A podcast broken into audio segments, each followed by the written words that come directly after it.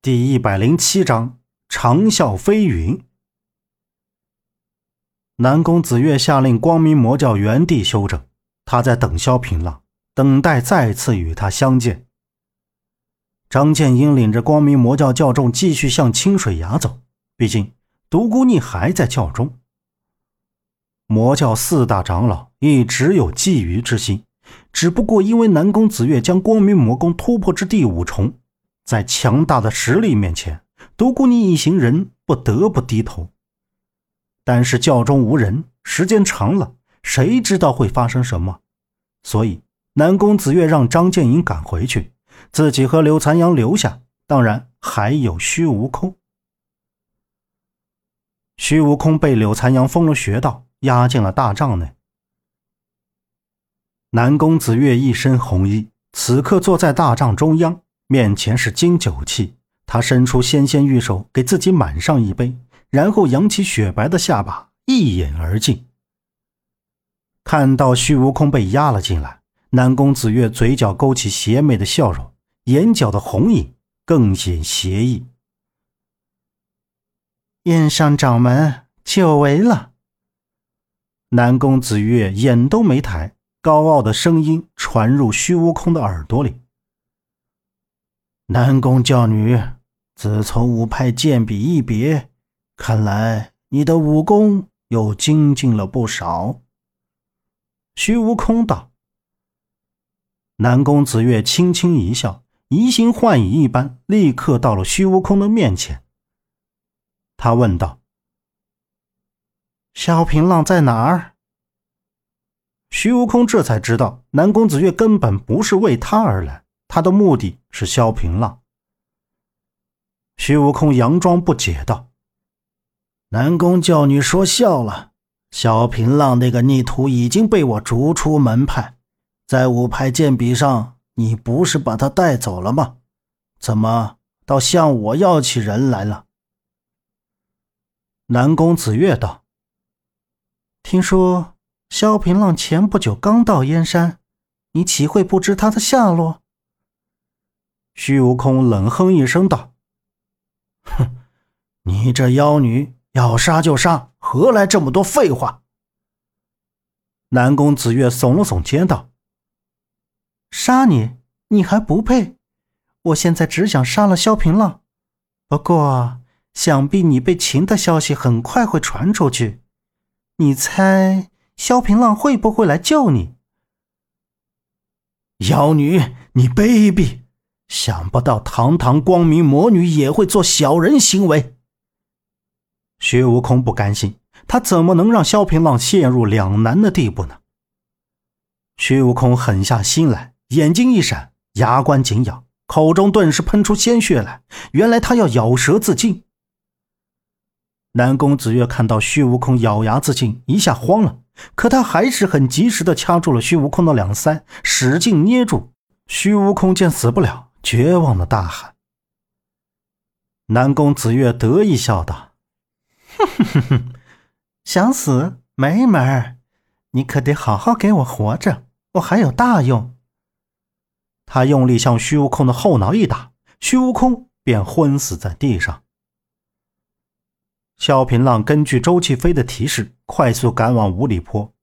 柳残阳在劫走虚无空的时候，告诉周继飞，若想救得虚无空。就让萧平浪一人来五里坡。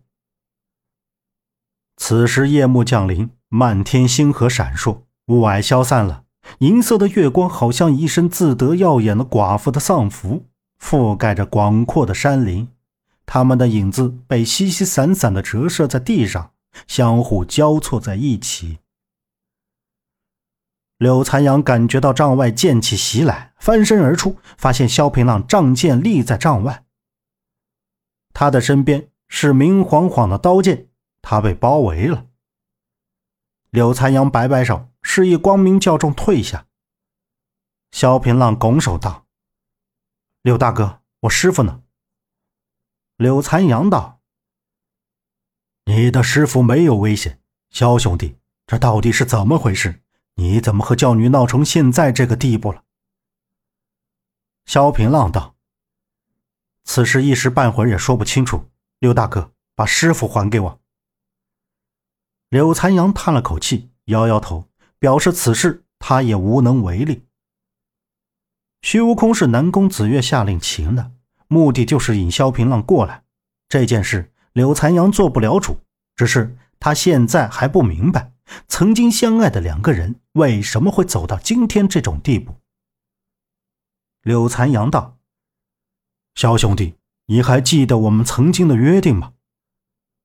萧平浪点了点头道：“我记得，你我相约在清水崖一决高下。”柳残阳大笑道：“哈哈哈哈哈，不错，就在这里，你我一战。”萧平浪甩了甩剑，夜风卷起他竖起的长发，在空中飘扬。他向前踏出一步，道：“柳大哥，我问你一句，我师傅你是放是不放？”柳残阳摇摇头道：“我与你虽有兄弟之情，但说到底，我是光明魔教左使。”教女之令，莫敢不遵。萧平浪的眼中闪过惋惜之色，他实在不愿和柳残阳动手，但为了师傅，他只能出剑。萧平浪和柳残阳相对而立，夜里的寒风是如此的彻骨，却丝毫挡不住两人浓浓的战意。寒风呼啸而过，刺穿西风，更刺破了杀气。柳残阳是江湖上成名已久的高手，若不是十多年前他受了重伤，他的武功修为不在四圣之下。所谓四圣，指的就是傲剑圣杨浩、千玉剑圣黄甫同、燕山剑圣郝文渊、天才剑圣殷卓离。四大剑圣是三十年前宋之江湖最厉害的四大剑客，其中以傲剑圣最为巅峰。萧平浪化作一道金光冲天而起，手中的傲剑挽成三道剑花，直压柳残阳。柳残阳看见萧平浪剑花压顶，不慌不忙，双掌合十，两臂左右化圆，用真气构成了一道防御层。剑花打在防御层上，随即破碎，但发出了耀眼的光芒。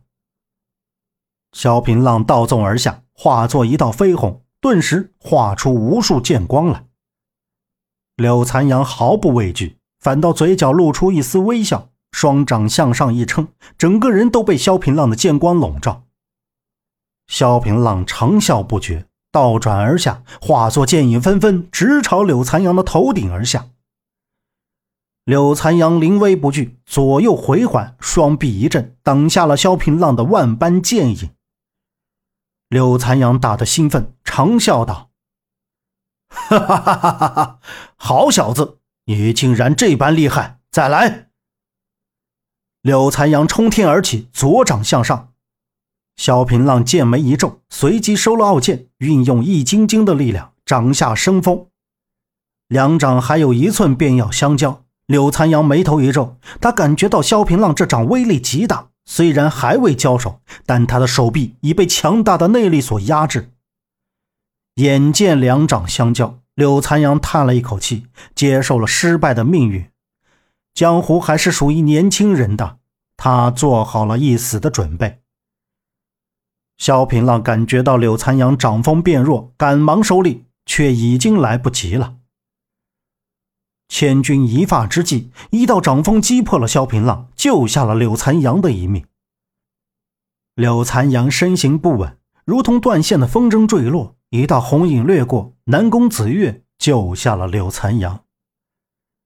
他一甩长裙，翘着兰花指按在嘴边，神情肃杀道：“萧平浪，你终于来了。”萧平浪收了剑，看着南宫子月喃喃道。